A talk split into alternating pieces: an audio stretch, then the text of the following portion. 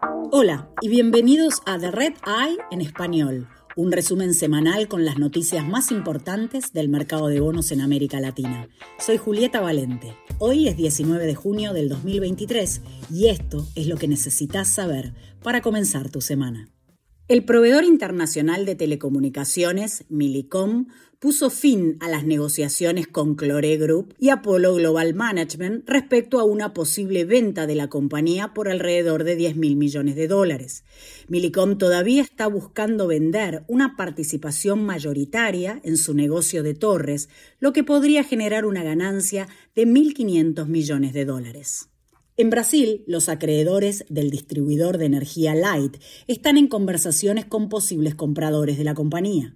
Una vez que Light presente un plan de reorganización, los acreedores tienen suficiente deuda como para rechazar el plan y presentar una propuesta competitiva.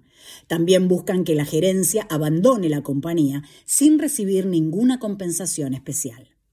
El productor químico Unipar presentó una oferta no vinculante para comprarle al conglomerado Novonor sus acciones en Braskem por 7 dólares con 50 centavos cada una.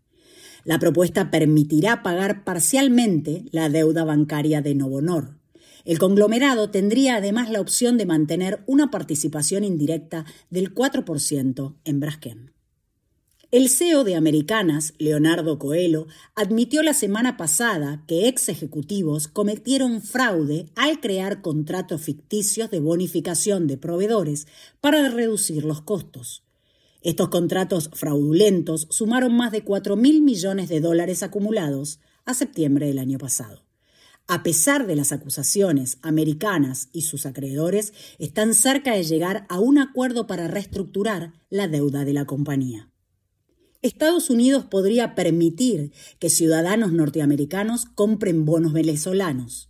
En el 2019, el presidente Donald Trump impidió a residentes y empresas estadounidenses comprar deuda venezolana, pero la medida perjudica a Estados Unidos en lugar de presionar a Venezuela. El Departamento de Estado está considerando cambios, pero no está claro si Venezuela deberá hacer concesiones primero. En nuestra sección de alzas y bajas, Standard Poor's rebajó la calificación del grupo mexicano Unicomer a B+, y del fabricante de cemento brasileño Intercement a SD. Fitch rebajó la nota de la aerolínea azul AC y mejoró la calificación de la República Argentina a C. Gracias por escuchar The Red Eye en español. Pueden suscribirse a The Red Eye en inglés, español y en portugués desde cualquier plataforma. Para obtener todas las últimas noticias sobre deuda en mercados emergentes, visite redintelligence.com. Hasta la próxima.